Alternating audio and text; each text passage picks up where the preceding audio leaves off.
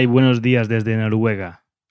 Heute sprechen wir aber nicht über Norwegen, sondern über Spanien, unsere neue und alte Heimat. Wer es nicht weiß, mein Nachname ist Spanisch und ich bin in Spanien, genauer gesagt auf Mallorca geboren aufgewachsen und lebe seit ein paar Monaten wieder auf der Sonneninsel.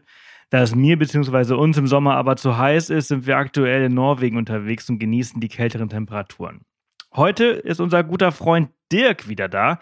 Dirk, aka der Planetenreiter, ist schon unzählige Male Gast hier im Podcast gewesen und heute sprechen wir über seinen Roadtrip durch Nordspanien. Dabei beschäftigen wir uns etwas mit seiner Tour, mit dem Pkw, aber auch mit unserer Tour, die wir vor ein paar Jahren mit unserem Jeep bzw. Camper gemacht haben. Nordspanien ist unglaublich schön und vor allem in der Nebensaison total ruhig und entspannt. Schaut bei Gelegenheit bei Dirk auf www.planetenreiter.de vorbei. Den Link findet ihr selbstverständlich auch in den Show Notes.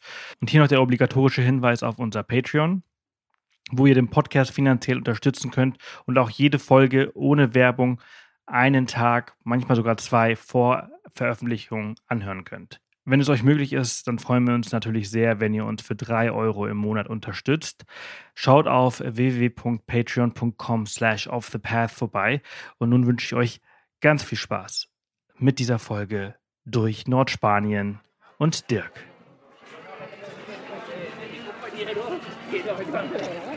Einen wunderschönen guten Morgen, lieber Dirk. Guten Morgen, Sebastian. Schön, dass du wieder da bist. Ja, danke. Hast du schon äh, herausgefunden, wie oft du schon da warst? Ich habe ich hab's mir vorgenommen für die Folge heute und ich, ich habe es äh, leider. Dass, äh, äh, die, die Nummer 6, glaube ich, war letztens das Südamerika für Einsteiger und jetzt müsste Nummer 7 sein. Wow. Also Aber es sind ja zwei Jahre Pause dazwischen gewesen aus irgendwelchen Gründen. Das, das stimmt. Und das ist irre. Ich weiß gar nicht, warum wir das gemacht haben. Du bist ja so weit gereist. Du hättest ja, eigentlich wären wir doch schon längst bei, bei Folge 10. Oder mehr. Ähm, ja, wobei ich in den zwei Jahren dazwischen ja auch eher nur in Europa, was heißt nur, nur in Europa gewesen bin und viele Roadtrips gemacht habe, unter anderem nach Italien und nach Spanien relativ äh, viel, ähm, aus, aufgrund der Gegebenheiten.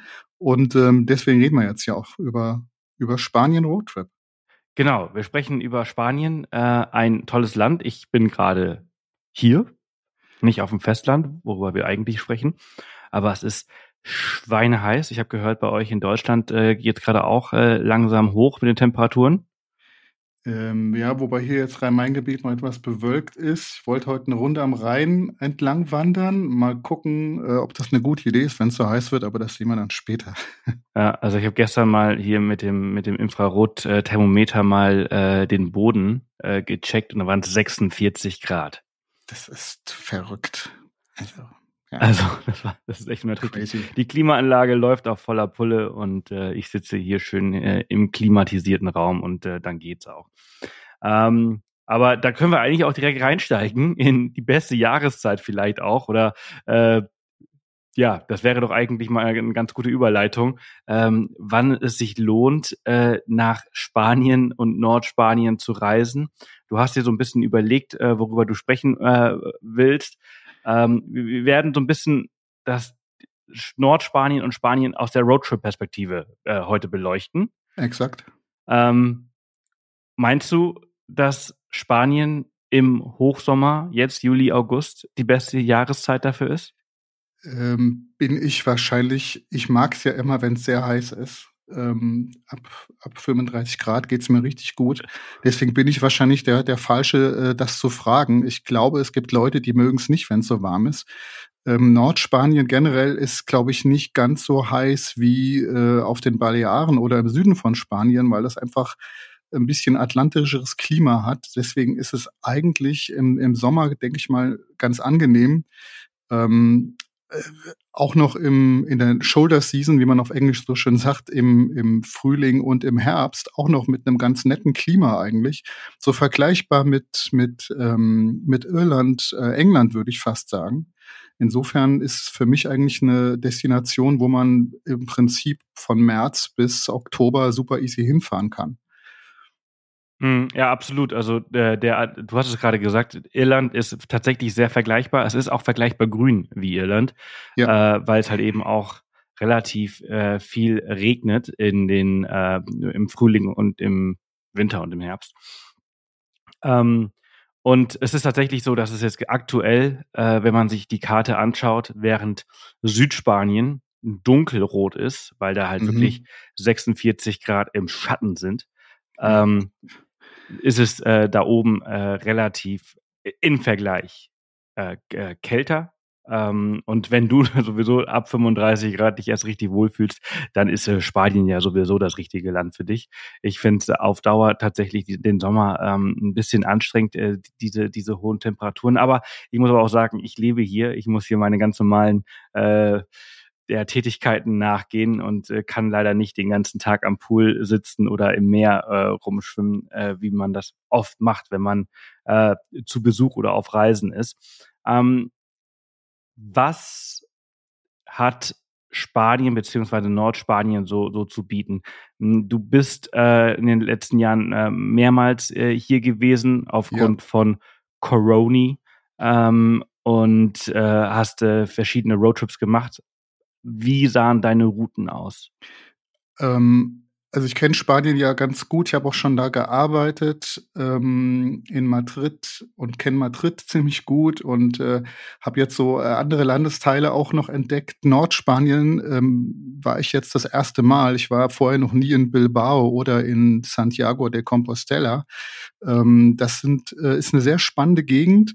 Die hat äh, sehr viel zu bieten an Sehenswürdigkeiten, kleinen Städtchen, viel Natur, äh, Berge ähm, und ist äh, quasi so ein bisschen abseits der großen Touristenströme.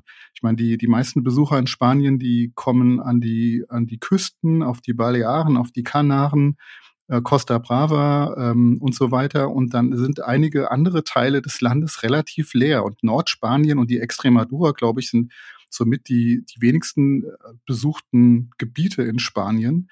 Ähm, was eigentlich ein bisschen schade ist, aber ich sag mal, jetzt auch dein Podcast heißt Off the Path und so Nordspanien ist definitiv abseits der großen Touristenströme und ähm, hat aber die gleiche sehr gute touristische Infrastruktur wie Spanien sowieso überall hat.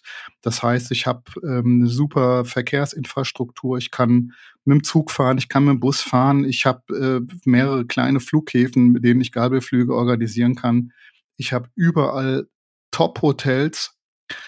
Für mich gibt es kein Land, was, was bessere Hotels hat in der Welt. Also das ist in Spanien so die, diese Durchschnittsqualität, sag ich mal, von einem gar nicht jetzt so teuren Top-Hotel, drei, vier Sterne, ist einfach immer gut. Da habe ich eigentlich immer eine super Qualität und ich habe die auch in etwas entlegeneren Orten, wo es vielleicht ein abgelegenes Weltkulturerbe gibt, wie in Lugo in Galicien, kennt, glaube ich, niemand. Aber ich habe da nette Hotels, ich habe eine tolle äh, Fußgängerzone, ich habe schöne Geschäfte, ich habe, ähm, ich kann das Auto abstellen. Es ist alles vorhanden, es ist ähm, super aufgeräumt, es ist äh, vorzüglich von der von der technischen Qualität. Ich habe überall WLAN. Es, äh, also das ist ein tolles Land. Spanien macht ziemlich einfach für so, sag mal, selbstorganisierte Reisen. Ich muss nicht wahnsinnig viel vorbereiten ähm, und das ist für mich so einer der, der großen ja, Top-Gründe, warum Spanien für einen Roadtrip super geeignet ist. Mhm. Ähm, ich glaube, ich glaube auch, dass das, was du jetzt gerade angesprochen hast, hat hau hauptsächlich auch damit zu tun, dass das Gegenden sind, wo der Spanier selbst Urlaub macht und ja. der ausländische Tourist halt eben nicht, weshalb es auch äh, dennoch gut ähm, gute Infrastruktur gibt. Und an, also, an Routen, ähm, es gibt so, es gibt wahnsinnig viele Routen. Ähm, ich ich habe, äh, ich finde Kastilien ist ein, ein, super Geheimtipp. Also man kann einen Roadtrip so äh, um Madrid herum machen und kann da die, die historischen Städte besuchen. Ähm, äh, das ist sehr einfach. Salamanca, Avila, Toledo und sowas. Das ist, geht super einfach. Ich kann es in Andalusien machen. Ich kann nach Sevilla äh, oder nach Jerez oder nach Cordoba, ähm, äh, Malaga ähm, fliegen und kann mir da ein Auto mieten und kann da losfahren und kann eine Rundreise machen. Alleine in Andalusien oder halt wie jetzt äh, in Nordspanien ähm, gibt die ähm, Startpunkte, sage ich mal, San Sebastian und Bilbao oder Santiago de Compostela auf der anderen Seite, wo ich hinfliegen oder mit dem Zug hinfahren kann oder mit dem Auto, wenn ich mit dem Privatauto da hinfahren möchte, kommt man eigentlich durch Frankreich über Bayonne, äh, Biarritz, Bayonne ziemlich gut hin, finde ich. Ähm, ist, ist es auch gar nicht so weit von, von Deutschland. Also wenn man die, die Autobahnstrecke durch Frankreich nimmt, die natürlich halt deutlich teurer ist, weil wirklich ja. jeder äh, äh, Zentimeter Maut kostet auf der französischen ja. Autobahn, ähm, ist man innerhalb von einem Reisetag oder wenn man es entspannt äh, machen möchte, äh, innerhalb von zweien äh, in Nordspanien. Kurze Werbeunterbrechung für Black. Wie ihr vielleicht wisst, lieben wir Kaffee. Schließlich haben wir auch unsere eigene Kaffeeröstung vor ein paar Jahren herausgebracht. Aber wir können nicht ständig mit unserer Siebträger verreisen und auf Wanderungen, Bikepacking-Touren und auch Kanutouren zählt einfach jedes Gramm. Muss man deshalb auf guten Kaffee verzichten? Natürlich nicht. Deshalb freue ich mich, dass wir Black gefunden haben. Black hat Instant Coffee neu erfunden. Black nutzt eine neue und innovative Extraktionsmethode, um das Aroma bestmöglich zu erhalten. Außerdem wird kein Zucker oder Konservierungsstoffe genutzt und der Kaffee wird immer in kleinen Chargen frisch geröstet. Dazu gibt es aktuell drei verschiedene Sorten und ich bin mir sicher, dass für euch der richtige Kaffee nach eurem Geschmack dabei ist. Solltet ihr auf euren Abenteuern also nicht auf guten Kaffee verzichten wollen, dann geht auf www black.coffee. Black wird B-L-A-E-K buchstabiert. Nutzt den Code OTP15, um euch 15% auf eure Bestellung zu sichern. Sollte das so schnell gehen, hier die wichtigsten Details noch einmal. www.black.coffee, das wird buchstabiert B-L-A-E-K.coffee und Gutscheincode OTP15. Selbstverständlich findet ihr auch alles in den Show Notes.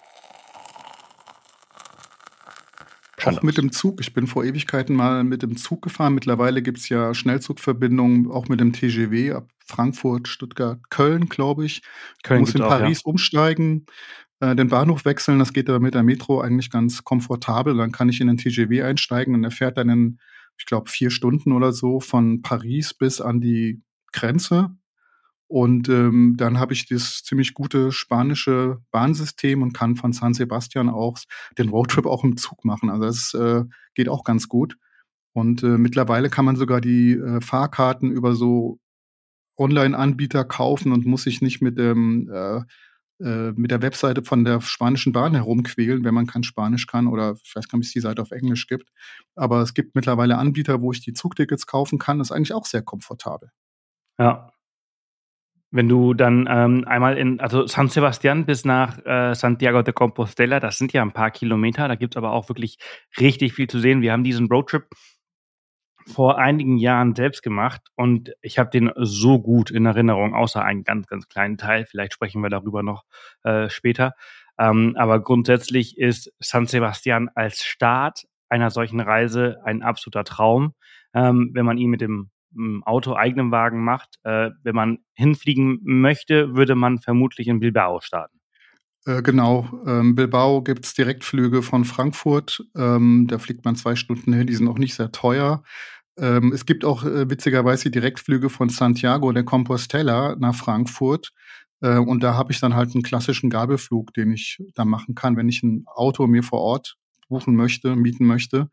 Dann steige ich in, äh, fliege ich nach Bilbao, äh, habe den Mietwagen ab Bilbao, mache dann den Roadtrip an der Küste entlang oder durchs Inland.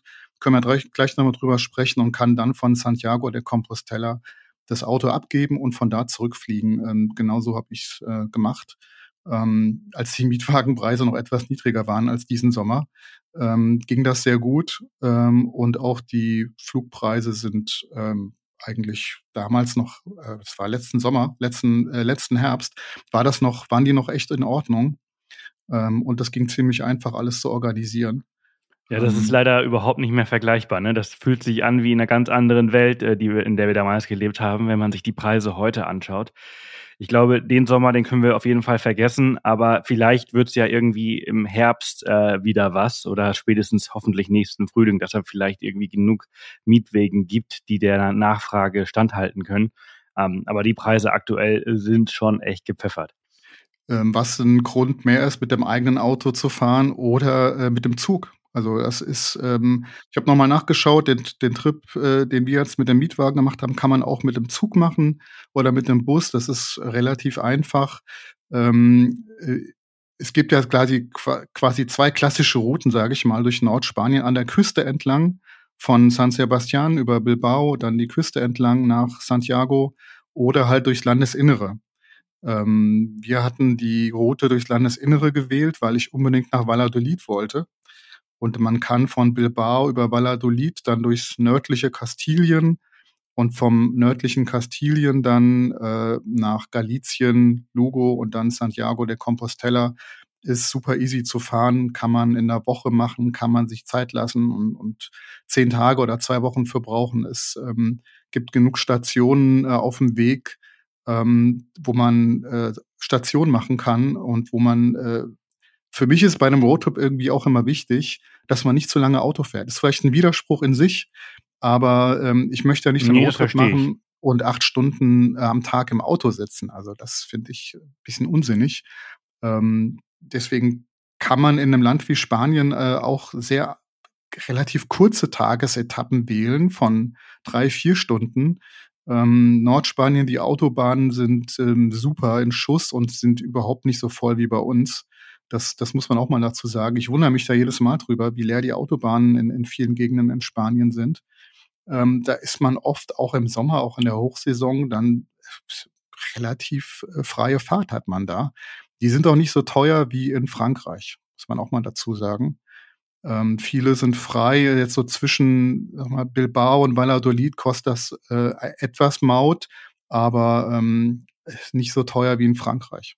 Mhm. Was, was war in äh, Valladolid, was du unbedingt sehen wolltest? Ähm, Valladolid ist ähm, so eine alte kastilische Stadt. Da haben die Könige, äh, die katholischen Könige 15., 16. Jahrhundert gelebt. Es hat eine ganz tolle Altstadt. Ähm, und es hat das Kolumbus-Museum. Zugegebenermaßen war das für mich, ähm, das Kolumbus-Museum war für mich das, äh, der Grund, nach Valladolid mal zu fahren.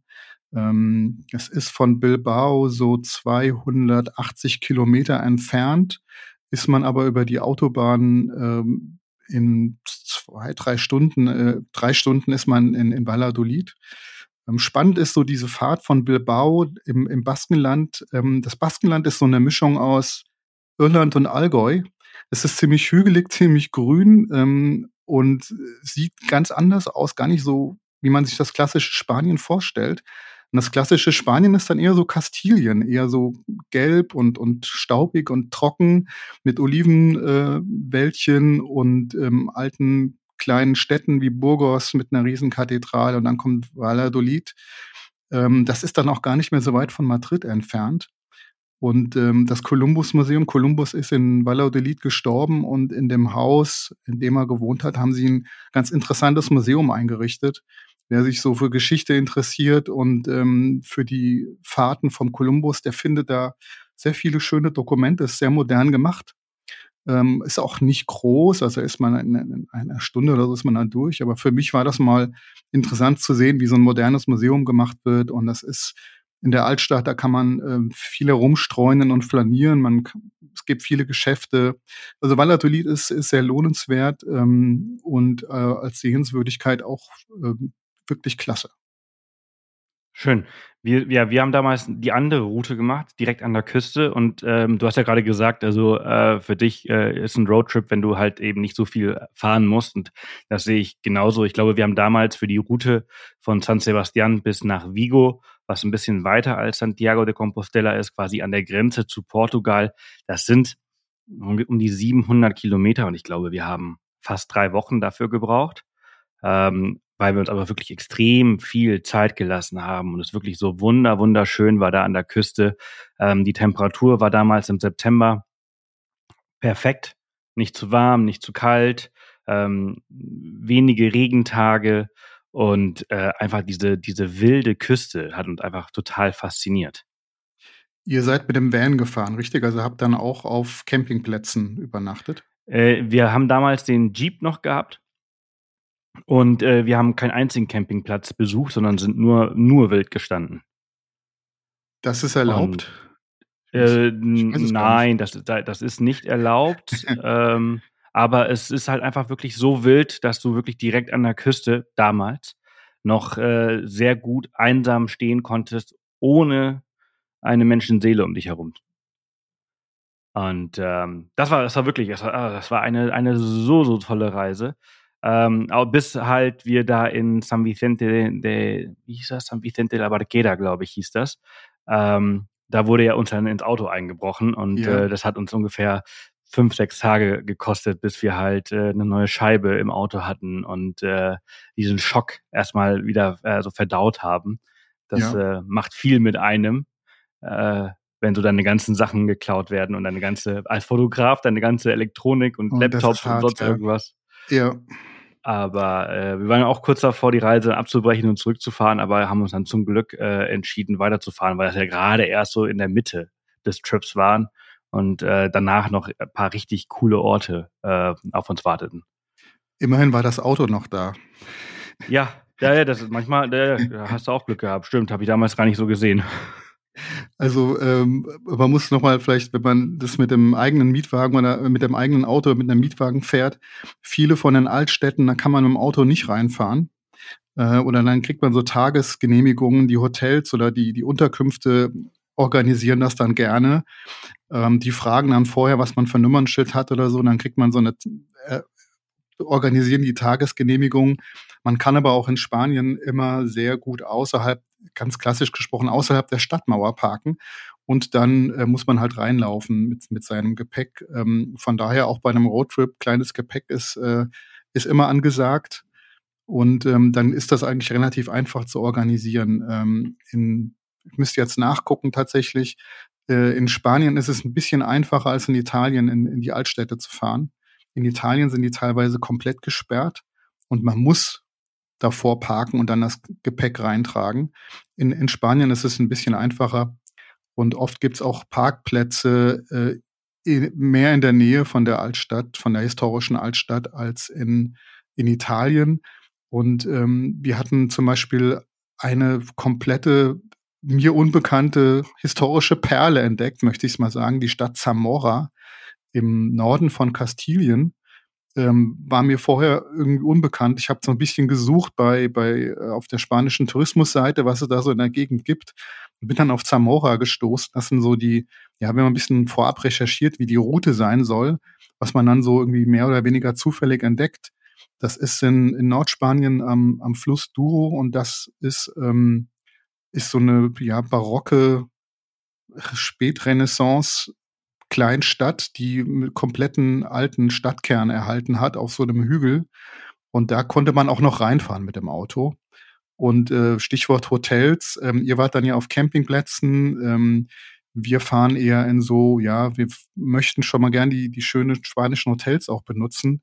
Ähm, um mal was zu den Kosten zu sagen, so ab 50, 60, 70 Euro gibt's aber auch schon ganz gute Hotels. Wer ein bisschen mehr Budget hat, der geht in so Vier-Sterne-Hotels, die beginnen so ab 80 Euro. Und wer noch ein bisschen was in der Reisekasse über hat und sich mal was gönnen möchte, der geht in ein Parador-Hotel. Ähm, Parador-Hotels in Spanien sind staatliche, ist eine staatliche Hotelkette und die Hotels sind in historischen Gebäuden drin. Ähm, und das ist immer von den Parador-Hotels, die ich jetzt gesehen habe, immer sehr lohnenswert. Das sind fabelhafte Hotels ähm, in, in, in Schlössern, in, in kleinen Stadtschlössern, in, in alten Burgen, in alten Klöstern. Ähm, sensationelle Sachen gibt's da. Und in Zamora zum Beispiel gibt's äh, das Parador Hotel mitten in der Altstadt in einem Gebäude aus dem 15. Jahrhundert. Ähm, das ist ziemlich toll. Also das ist, wäre für mich, wer sich das leisten möchte, ähm, wäre das für mich eine Empfehlung, mal sich auf der Parador-Seite äh, der Parador-Hotels umschauen und gucken, ob ein Parador-Hotel auf der Route liegt und dann da mal einkehren. Ist immer ein Erlebnis. Was kostet dann so ein Hotel, so ein Parador-Hotel? Ähm, ab 100 Euro, meine ich. Ich müsste jetzt mal nachschauen, dass in Zamora... Was auch völlig ich, in Ordnung ist, ne? ähm, für die Qualität, die die bieten. Es sind äh, meistens im, im Vier-Sterne-Bereich ähm, und manchmal auch fünf Sterne, aber meistens eher so im, im Vier-Sterne-Bereich. Ähm, meistens gibt's äh, in Zamora zum Beispiel, es war ein Riesenzimmer, was wir hatten, so ein altes Schlosszimmer im Prinzip. Ähm, innen drin aber nicht mehr 15. Jahrhundert, sondern dann immer schon schick und mit, mit neuen Bädern und so, aber halt ähm, auch mit hohen Decken und dann kann man rausgucken aus so einem Fenster und dann fühlt man sich wie, äh, wie, der, äh, wie der Ritter äh, oder das Burgfräulein. Ähm, also wirklich, ist wirklich klasse. Ja, Hört sich gut an. Also kannte ich zum Beispiel auch gar nicht. Und ich finde halt, wenn wir halt über die Preise sprechen, wenn du das jetzt mal vergleichen würdest mit äh, Touristenhochburgen, also internationale Touristenhochburgen wie an der Costa Brava oder Costa del Sol ähm, oder hier auf Mallorca oder halt eben auch in den Städten von Madrid und Barcelona, dann ist das günstig.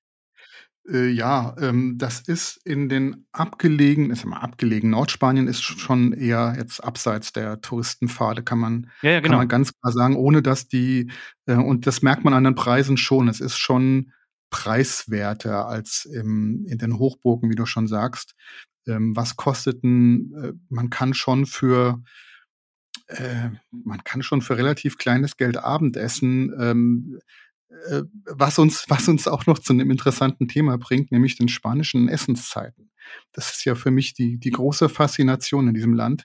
Ähm, zudem sind wir noch Vegetarier, was noch mal, äh, die ganze Sache 'n bisschen schwerer macht. Ähm, Die ähm Spanier lieben ihr Schwein.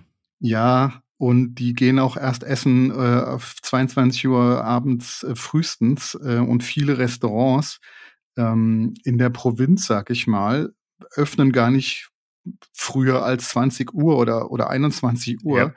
Und, ähm, dann ist man mit den ja, so als mit den germanischen Essenszeiten, ähm, 19:00 oder so, ähm, ist es schwierig teilweise, dann 'nen Restaurant zu finden und noch eins zu finden, äh, was 'n vegetarisches Gericht ein barmherziges vegetarisches Gericht auf der Karte hat. Das ist nicht so einfach. In in Madrid oder Barcelona gar kein Thema. Da kann man da ist das keine Sache in den Großstädten, aber, ähm, in der Provinz, wozu ich jetzt mal Bilbao auch zähle oder Zamora oder, ähm, Valladolid, ähm, war das 'n bisschen schwierig teilweise. Ähm, und dann sind oft, äh, italienische Gaststätten oder asiatische sind dann für unsereins ähm, sind dann der der der Aus die Ausflucht. Ähm, aber teuer sind die dann auch nicht. Also, wenn man dann in 'nen in so 'n Wok-Laden geht, wo, äh, asiatisch gekocht wird und man kriegt da seine Tüte Nudeln, was mir auf'm Roadtrip oft total reicht. Ich muss in kein teures Restaurant gehen. Ich bin da eher so Backpacker-mentalitätsmäßig unterwegs, meine Frau zum Glück auch. Dann, äh, kriegt man für 5 € 'n Abendessen. Also, das ist auch immer noch drin. Ja. Ähm, äh, was Wenn was ihr mal 'n Restaurant findet, wie findet ihr das dann? Äh, über so diese Ja. bekannten Apps wie Holy Cow oder ah, so heißt die, Äh, glaube ich, oder die App? witzigerweise kenne ich den den Gründer von Holy Cow. Ähm, Grüße mal an Jochen. Ähm, das das ist witzig, dass es bekannt ist. Ich benutze es aber ich benutze es aber kaum. Ähm, äh, ja, Google Ich ist hoffe, da Jochen unser hört nicht zu. Freund. Ähm, ich muss ihn mal anschreiben. Das ist witzig, dass du das kennst. Ähm, äh, ich benutze meistens wir benutzen meistens Google und oder Fragen. Ähm, Fragen ist, äh, immer noch ganz altmodisch. Einfach mal im Hotel fragen, die Locals fragen, die wissen oft, äh, gut Bescheid, ähm, und helfen gerne. Ähm, und in den größeren Städten, in den Hotels spricht auch jeder Englisch, also das ist auch kein Problem.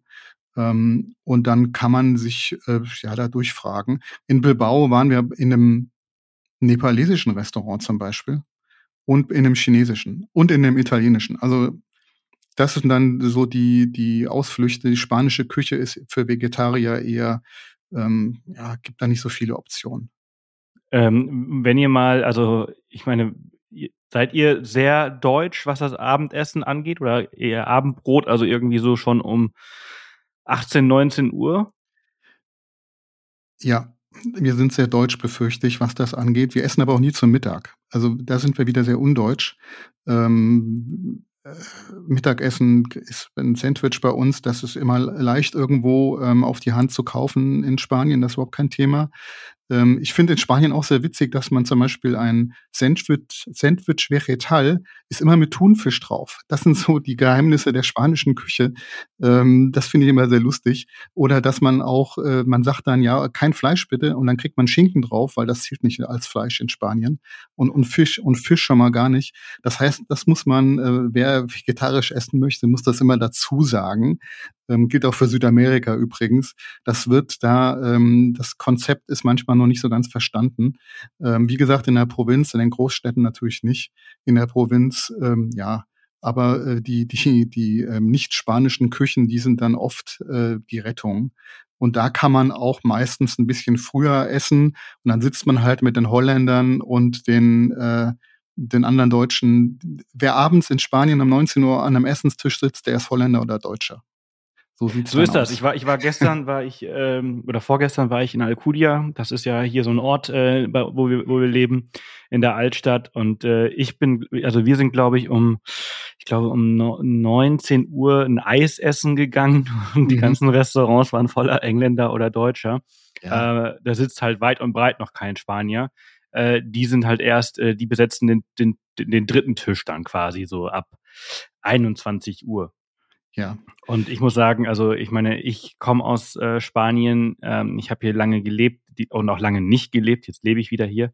Äh, also ich bin noch nicht so weit, dass ich halt um 22 Uhr essen gehe, aber mhm. jetzt habe ich heute Abend zum Beispiel äh, Tennis von, von 20 bis 22 Uhr, und dann gehe ich auch erst um 22.30 Uhr Abendessen. Ähm, also, ja. und dann ist ganz normal, dann bekomme ich noch was, während ich in Deutschland wahrscheinlich eher die Küche schon geschlossen und dann sitzen halt die letzten äh, Tische noch da und trinken was. Ja. Ähm, interessant ist auch, dass in der Provinz tatsächlich am Nachmittag zwischen 14 und 16 Uhr klassischerweise fast alles geschlossen hat.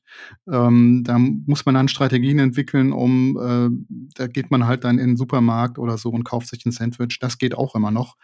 Aber tatsächlich haben viele Geschäfte äh, in der Provinz wohl, wohlgemerkt oder, oder ähm, Restaurants oder so, die haben mittags dann tatsächlich zu und machen. Ja, also um Siesta Uhr, ist kein Mythos, äh, Siesta ja. ist echt. Richtig. Ich kenne es auch noch aus Madrid, ähm, die Mittagessenszeiten, wenn man da im Büro gewesen ist, ab 14 Uhr hat, hat man auf einmal alleine im Büro gesessen, weil alle Spanier ausgeflogen waren. Viele fahren dann tatsächlich nach Hause oder ähm, gehen da essen, Mittagessen oder haben sich ein Mittagessen mitgebracht und, und tun das in die Mikrowelle. Und zwischen 14 und 16 Uhr äh, ist tatsächlich auch in Madrid ist, sind die, ist, ist Siesta. Äh, tatsächlich gibt der Spanier extrem viel Geld fürs ähm, Essen gehen aus. Ja. Ähm, ich bin gespannt, inwieweit sich dieser, diese Kultur in den nächsten Jahren durch die Inflation und die Teuerungsrate verändern wird ähm, weil die Gehälter ja nie im Leben äh, da mithalten können. Aber früher war das einfach wirklich so, dass du, dass sie sich selten was zu essen mitgenommen haben und einfach alle äh, zusammen essen gehen. Wobei das in den in den Büroecken, wo Büros sind und wo Leute ähm, zum Mittagessen gehen, die dort arbeiten, da gab es oft so, so 10 Euro Menüs in den Restaurants. Ja, also, das ist, ja, das ist ganz, ganz angenehm eigentlich. Ähm, insofern ist das dann auch bezahlbar. Aber wie gesagt, in den touristischen Gegenden in der Provinz sieht das natürlich dann ganz anders aus. Und ähm, reservieren muss man da übrigens nicht. Also wir sind meistens äh, so in die Lokale reingegangen und da kriegt man auch immer einen Tisch. Wenn man eh ein bisschen früher ist, wenn die um 8 Uhr abends aufmachen und man steht um 8 Uhr auf der Matte, kriegt man eh mal einen Tisch. Äh, Wochenende füllen sich dann aber viele Restaurants tatsächlich dann mit den Locals und da muss man dann gegebenenfalls vorher vielleicht mal nachfragen, ob man dann einen Tisch reservieren muss. Das ist aber, ist halt in Spanien, irgendwas geht immer. Ähm, insofern ist das alles nicht so schlimm, glaube ich. Ja, also ich, ich finde, das ist eigentlich auch echt ein Tipp wert, dass man halt, wenn man essen gehen möchte, dass man dann unbedingt Mittagsessen gehen sollte, wenn man jetzt, also wie wir im Camper und eine Küche eigentlich immer dabei hat, lohnt es sich tatsächlich mittags immer essen zu gehen, weil der Platte del Dia immer sehr, sehr günstig ist und du halt quasi ein Drei-Gänge-Menü hast für Richtig. ja 10 bis 15 Euro mit Getränken. Meistens ist ein ja. Bier und ein Wein äh, dabei. Das gilt in Spanien, also eins geht immer. Äh, so, so ist das hier. Ähm, und du zahlst dafür halt wirklich nicht so viel, äh, während du dann halt natürlich beim Abendessen natürlich dann schon irgendwie äh, gut Geld da lassen kannst, aber nicht musst. Ähm, also Platte del Dia äh, lohnt sich immer. Ja, richtig. Ist vielleicht auch ein, ist echt ein guter Tipp, glaube ich, das mal zu sagen, dass man da nach Ausschau halten muss, wenn man das Schild sieht. In den Touristenzentren, glaube ich, sieht es ein bisschen anders aus. Da haben sich eher so die mitteleuropäischen Essenszeiten dann, dann durchgesetzt äh, oder man, man hat sich, hat sich angepasst an die Besucherströme. Aber wie gesagt, in, äh, in einem Ort wie Lugo, ähm, äh, in Galizien, ähm, der auf unserer Roadtrip-Route lag, wo wir dann von Kastilien sozusagen nach Nordwesten hin abgebogen sind, weil ich da die römische Stadtmauer sehen wollte. Ähm, die römische Stadtmauer ist 2000 Jahre alt, circa. Und umspannt den Ort komplett und man kann auf der Stadtmauer um den Ort herumlaufen, so zwei Kilometer. Ähm, das ist Weltkulturerbe. Ich glaube, es ist die einzige römische Stadtmauer in ganz Europa, die noch so erhalten ist. Ähm, das ist so, das sind so für mich dann so, so Gründe, in einen Ort wie Lugo zu fahren. Und das ist relativ untouristisch. Also da gibt's eigentlich nur noch einheimische Touristen. Die Hotels, da spricht dann auch keiner mehr Englisch in der, in der Gegend wie Lugo. Ähm, da wird eher Spanisch gesprochen. Und wenn man da dann ähm, am frühen Abend was essen gehen will, muss man in die spanischen Kneipen gehen und dann gucken, ob man Omelette oder sowas kriegt. Das ist übrigens äh, auch noch eine Option. Ähm, das sind dann keine, geht doch immer. Äh, richtig, das sind dann so die, die äh, wie ist das spanische Wort für die kleinen Snacks? Äh, Tapas? Pinchos? Raciones. Achso. Äh, Raciones, ähm, die gibt's eigentlich immer. Da kann man auch mal nachfragen. Ähm, oft gibt's auch vegetarische Tapas, aber nicht so oft. Und in Galicien ist Tapas auch nicht so, glaube ich, das, das lokale Gericht, aber ein Omelette oder sowas ähm, gibt's immer. Ähm, und das sind dann so die Optionen für, für unser eins. Ähm, ja. das geht wer, wer keinen großen Hunger hat, der geht in eine Kneipe und bestellt sich ein Bier und bekommt dann meistens immer eine Tapa, äh, Tapas mit dazu. Ja, oder so ein Nussteller oder sowas. Das ist auch, ja. das ist auch noch eine gute Strategie, um das, um das bisschen abzukürzen. Und ansonsten in so einem Ort wie, wie Lugo, ähm, das, das war für mich schon sehr spanisch authentische Provinz. Ähm, das hat mir sehr gut gefallen übrigens. Und das sind so für mich auch so die, ähm, die, die Highlights von so einem Roadtrip, dass ich eigentlich so aus den großen Städten dann rauskomme, Bilbao, San Sebastian, die noch, San Sebastian ist, glaube ich, touristischer als Bilbao. In Bilbao ähm, habe ich jetzt wenig ausländische Touristen gesehen. Ähm, interessanterweise, ich wollte in Bilbao unbedingt auch jemanden mal Baskisch sprechen hören, weil das ähm, interessiert mich auch immer, mal so eine abgefahrene Sprache wie das Baskische. Aber ich habe auf der Straße niemanden Baskisch reden hören, was mich echt ein bisschen enttäuscht hat. Und musste mir dann im regionalen Fernsehen ähm, die baskischen Sendungen mal angucken, um zu hören, wie die Sprache klingt. Ähm, und die klingt sehr interessant. Die klingt eigentlich wie äh, klingonisch mit spanischem Gelispel, fand ich. Also man ähm, sagt tatsächlich zu Baskisch, dass es äh, verwandt ist mit ähm, Ungarisch und Finnisch. Das ist ja, man das steckt äh, in die Sprachendreieck. Ja, man steckt es in diese Sprachgruppe, aber verwandt ist es nicht. Das ist die nee, Sprachgruppe. Oder, oder, sich, oder sich eh ähnlich, ähnlich klingt. Also Euskaudi ist was komplett anderes. Ja, und ähm, wenn du jetzt zum Beispiel, also ich, ich habe es in, in San Sebastian im Bus äh, oft gehört, äh, dass sie sich dann da so unterhalten haben und das ist schon abgefahren. Also ich meine, ich komme aus dem Land und ich meine, das gleiche gilt für die. Also wenn einer aus San Sebastian bei uns hier auf Mallorca im Bus sitzt und äh, wir hier alle Mallorquinisch sprechen, dann verstehen die auch gar kein Wort. Mhm. Gleiche gilt für, für, für einen Madrilenen oder so. Die verstehen einfach nichts, wenn wir Mallorquinisch sprechen. Mallorquinisch ist auch äh, ist, ist äh, katalonischer Akzent, genau. Dialekt, ne? Ja, ja. ja.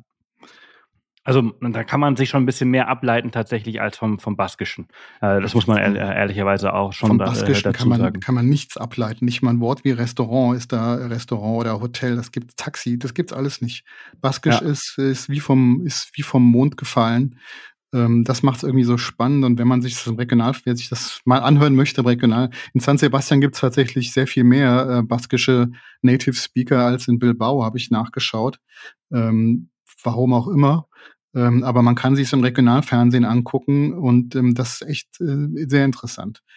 Und ähm, wo war ich stehen geblieben? Ach so, die, die Highlights dann, die man so findet außerhalb von San Sebastian, Bilbao, wie, wie Valladolid oder Zamora oder Lugo eben. Ähm, das sind dann so die Überraschungen bei so einem Roadtrip. Ähm, und die suche ich dann auch so raus, ähm, äh, über Google Maps im Prinzip und gucke, wie weit sind die entfernt, dass ich halt einfach nicht so viel fahre und, und auch nachgucke, was gibt's für eine Straße da unterwegs, ist es eine Landstraße, ist es eine Autobahn, dass man einfach ein bisschen angenehm und ohne sich irgendwie zu stressen ähm, dahin fahren kann. Das ist für mich so eine Bedingung bei so einem Roadtrip, dass ich eben ähm, das zumindest vorbereite, dass ich ungefähr die, die Route grob habe. Mhm. Und Hotels und solche Sachen, das macht ihr dann meistens immer so spontan, so, oh, heute fahren wir irgendwie eine Stunde und äh, wir sollten da landen. Äh, schau mal bitte auf Booking und Co., ob du da was findest. Äh, ganz genau. Und ähm, dann je nachdem, im, im Hochsommer äh, oder in der Hauptsaison würde ich es vorab buchen. In der Nebensaison braucht man das eigentlich nicht. Äh, wenn man da unterwegs ist, kann man relativ spontan noch Hotels finden. Ähm, in so Orten wie jetzt Santiago de Compostela, da ist schon wieder relativ viel Tourismus durch, den, durch die Camino-Pilger. Ähm, aber es ist irgendwie ein anderer Tourismus als in, äh, an den Küsten natürlich. Es sind auch andere ist eine andere Zielgruppe, sind ganz andere Leute. Und der Ort ähm, hat mich jetzt, Santiago de Compostela hat mich wirklich überrascht. Das ist ein, ein toller Ort, ganz, ganz großartige, schöne kleine alte Stadt äh, mit ganz viel tollen Geschäften, wo es so äh, lokale Delikatessen zu kaufen gibt, Schokolade, ähm, äh, Pralinen und solche Sachen. Ähm, das ist wirklich, das fand ich sehr toll und es hat mich, damit hatte ich nicht gerechnet. Und das ist ja eigentlich immer, äh, wenn man verreist und man kommt wohin, wo man noch nicht gewesen ist und es überrascht einen positiv. Das sind doch eigentlich immer die, das sind doch die Gründe, warum man verreist. Ähm, da war für mich Santiago de Compostela, wo ich mir so dachte, oh weia, das ist bestimmt total überlaufen und die ganzen äh, Camino-Pilger, ähm, die sich da abfeiern, ähm, ist aber gar nicht so schlimm, wie man denkt, ähm, ist sehr angenehm. Und äh, da hatten wir zum Beispiel so Kombination auf so, bei einem Roadtrip. Ähm, man, man fährt von Ort zu Ort oder man sucht sich eine Base und macht von dort, von dort aus Ausflüge. Und wir hatten in, in Santiago de Compostela äh, einfach dann ein, eine Ferienwohnung gebucht, direkt an der Kathedrale, muss ich zugeben, äh, was äh, ziemlich geil war, weil man dann einfach äh, auch mal aus dem Fenster gucken konnte und sich das Spektakel vor der Kathedrale anschauen konnte.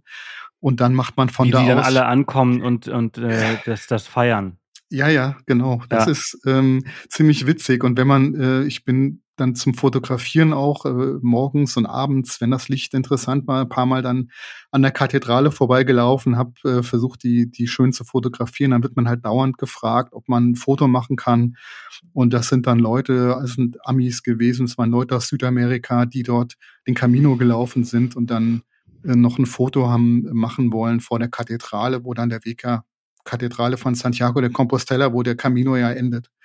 Ist sehr spannend. Ähm, ich sage immer, ich bin auch auf dem Camino gelaufen, nämlich von der Tiefgarage zur Kathedrale, ähm, 200 Meter, ähm, das ist der Gag dabei.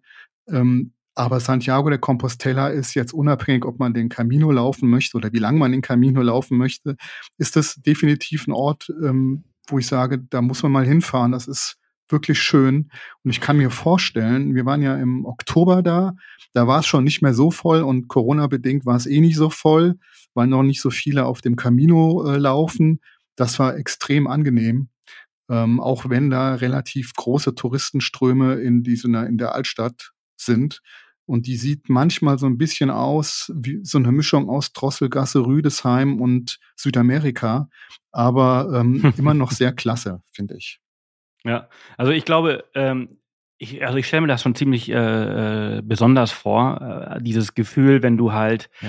diese ja 700, 800 Kilometer gelaufen bist und dann da ankommst und weißt, jetzt bist du fertig. Also ich habe ja hier im Podcast auch schon ein paar Gäste gehabt, die das äh, gelaufen sind und darüber erzählt haben, was für ein besonderes Gefühl das war. Und das so zu beobachten, wie diese Emotionen da hochkommen, Ja. das muss auch äh, äh, äh, ja einzigartig sein. Und äh, noch dazu, was du jetzt gerade auch gesagt hast, äh, im Oktober durch Corona auch nochmal bedingt, war das ein bisschen ruhig. Ich glaube ehrlich gesagt, die, die jetzt die letzten zwei Jahre gereist sind, äh, die werden nie wieder so einsam reisen. Oder nicht, nie, nicht nie wieder, also bis zur nächsten Pandemie. Aber ich glaube, die Zeiten des einsamen Reisens äh, durch Corona sind vorbei. Äh, ja, ähm, auch äh, in Italien, als wir waren auch auf zwei Roadtrips in Italien während dieser Zeit, war es sehr angenehm, weil es tatsächlich in vielen historischen kleinen Städtchen sehr leer war. Lucca oder sogar in Venedig war es leer. Ähm, Ja. Und äh, wenn man jetzt hier äh, doch äh, in Lugo oder in, ähm, in Zamora in, in, in Spanien, da waren eigentlich so gut wie keine nicht-spanischen Touristen zu sehen. Ähm, und Santiago de Compostela, ich muss nochmal sagen, ist, ähm, da kann man auch sehr viel an Aktivitäten machen. Jetzt, wir waren jetzt ja zum Beispiel in der Ferienwohnung und sind dann auf den lokalen Markt gegangen, der auch noch in der Altstadt ist, so ein ganz äh, so ein bisschen wie in Südamerika so ein Markt, äh, in so, in so Markthallen, wo es die lokalen Spezialitäten zu kaufen gibt. Und in Galizien gibt es viele lokale Spezialitäten.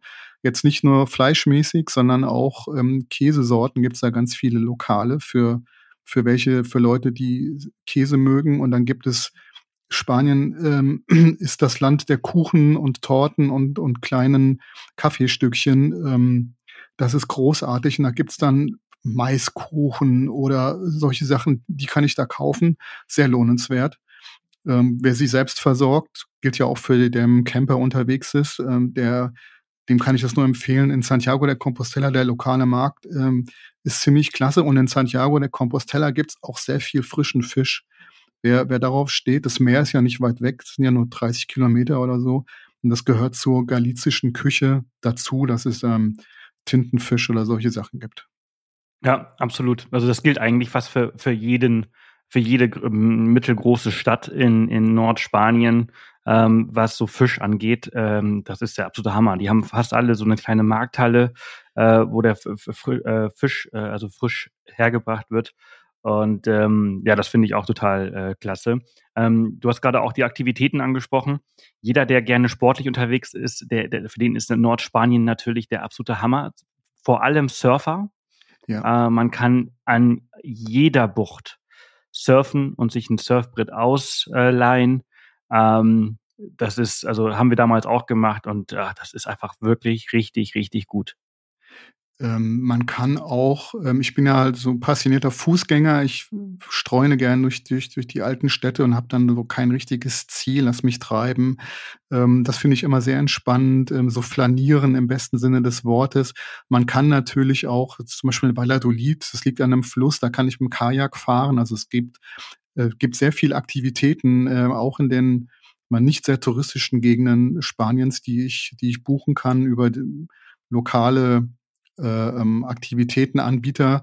Da gibt's wirklich große Auswahl. Ich kann ähm, geführte äh, Stadtspaziergänge eigentlich überall mieten. Ich kann äh, ähm, buchen, ich kann mir die Sehenswürdigkeiten, die, die alten Schlösser und ähm, alten Gebäude und so weiter, die kann ich mir anschauen. Es gibt äh, viele Museen in Spanien, die auch immer sehr klasse sind.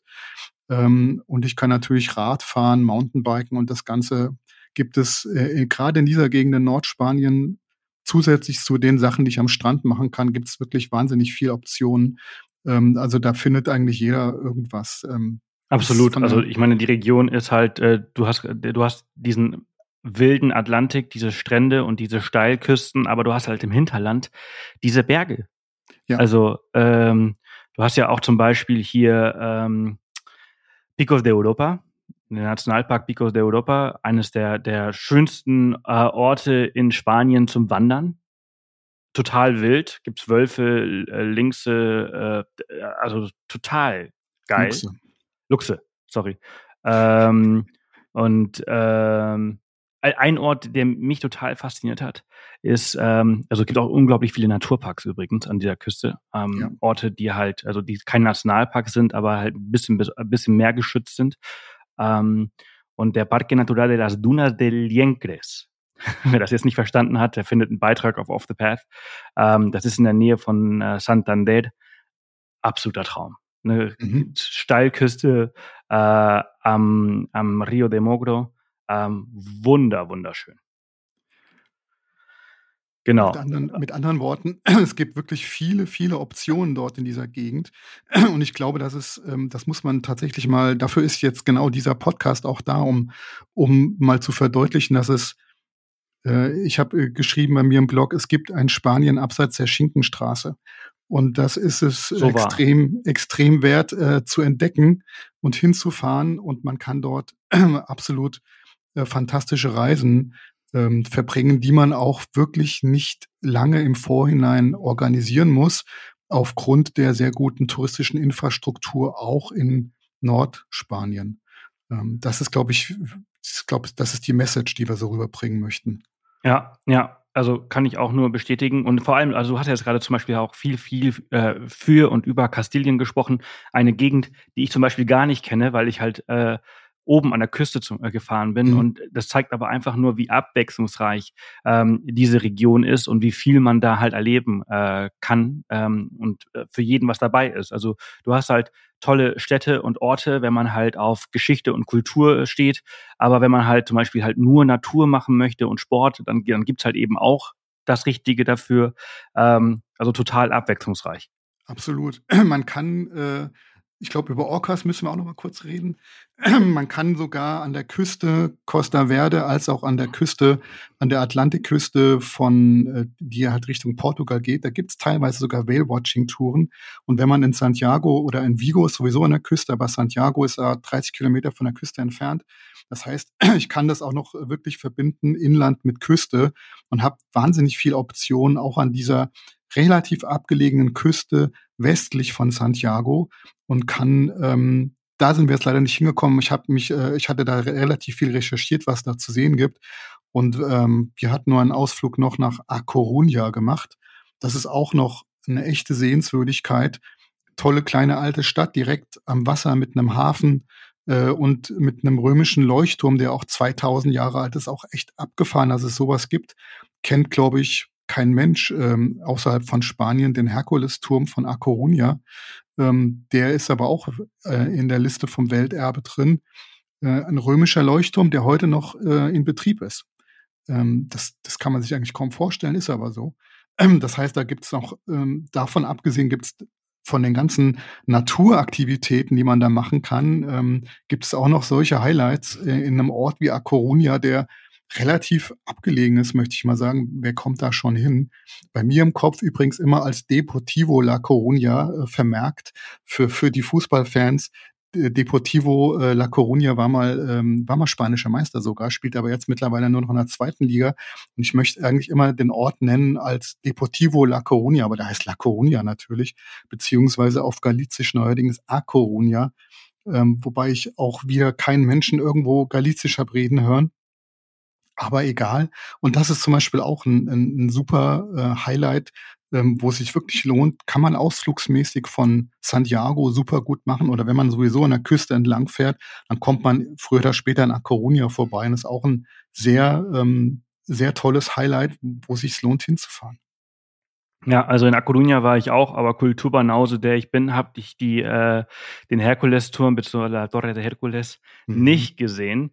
Äh, aber grundsätzlich äh, kann ich das alles nur bestätigen, was du gesagt hast. Diese ähm, nordwestliche Ecke von, von Spanien äh, und Galizien ist ein absoluter Traum. Also auch einfach ab, abseits der Autobahn oder der Schnellstraßen, wenn man da die Nebenstraßen fährt an der Küste, das ist wunder, wunder, wunderschön.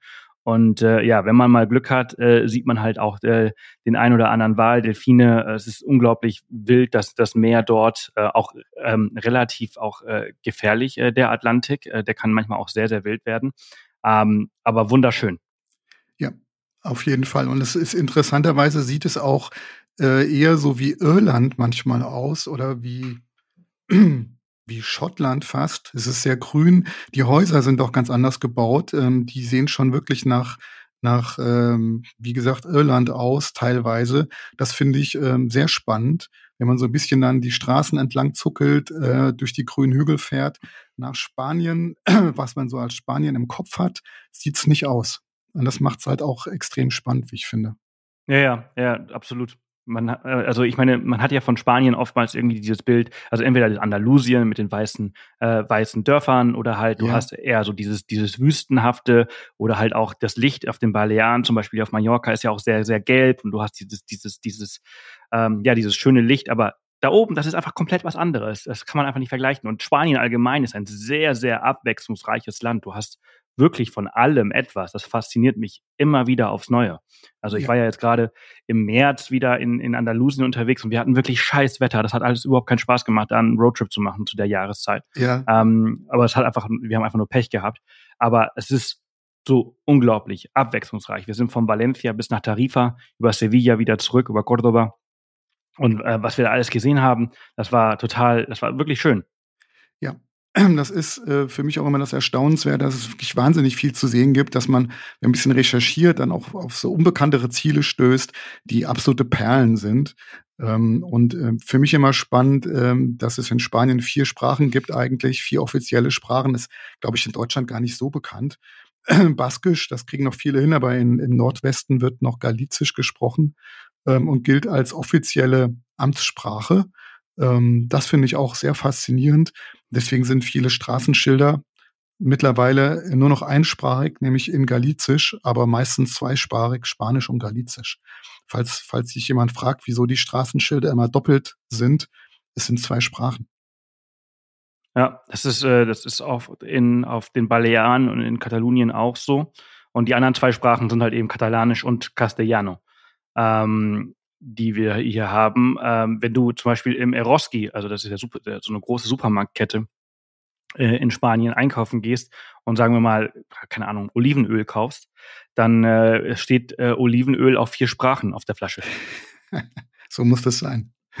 also das ist schon äh, echt, äh, ja, crazy. Ähm, genau, schön, Dirk. Haben wir noch irgendwas auf unserer, auf unserer To-Do-Liste, die wir, die wir ansprechen äh, wollten? Ich glaube, wir haben zu den Preisen alles gesagt, wie man sich vorbereitet. Die Highlights haben wir besprochen, ähm, was es für Aktivitäten gibt. Ich glaube, wir haben so ganz gute, ganz guten Abriss geliefert, wie man äh, per Camper oder per Fahrzeug oder Zug die Gegend für sich entdecken kann. Ähm, ich denke, wir haben äh, ganz gute Inspiration hoffentlich geliefert. Ja, ich glaube auch. Ich glaube, das ist auch eine sehr, sehr runde Folge geworden, äh, die äh, ja schön viele Insights in das Reisen in, in Nordspanien gibt. Und wer jetzt äh, da noch mehr in die Thematik einsteigen möchte, der darf gerne bei dir vorbeischauen oder halt auch bei uns auf Off the Path. Da gibt's auch ein paar Beiträge dazu. Und äh, haben wir natürlich alles in den Show Notes verlinkt und auch deinen wunderbaren Blog und dein Instagram-Profil. Vielen Dank für deine Zeit mal wieder. Sehr gerne, sehr gerne. Ähm, es hat wieder wie immer sehr, sehr viel Spaß gemacht und ich bin gespannt, worüber wir das nächste Mal sprechen. Wir überlegen uns was. Genau. Ich danke dir, mein Lieber. Gerne. Bis bald, ne? Tschüss. Tschüss.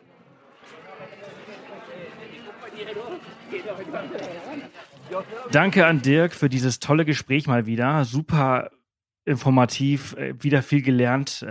Dinge, die ich ja selber nicht wusste, obwohl ich ja aus dem Land komme oder halt auch vor Ort unterwegs war. Ähm, also immer wieder eine Freude. Wenn euch die Folge gefallen hat, dann schaut doch mal, ob ihr in der Podcast-App eures Vertrauens die Folge bzw. den Podcast bewerten könnt. Das würde uns sehr freuen. Nächste Woche geht es wieder zurück nach Afrika. Lin und ich sprechen in unserer Abenteuerfolge über unsere Zeit in Kapstadt bzw. der Kap-Region, was wir da so alles erlebt haben und geben auch noch ja super viele Tipps dazu.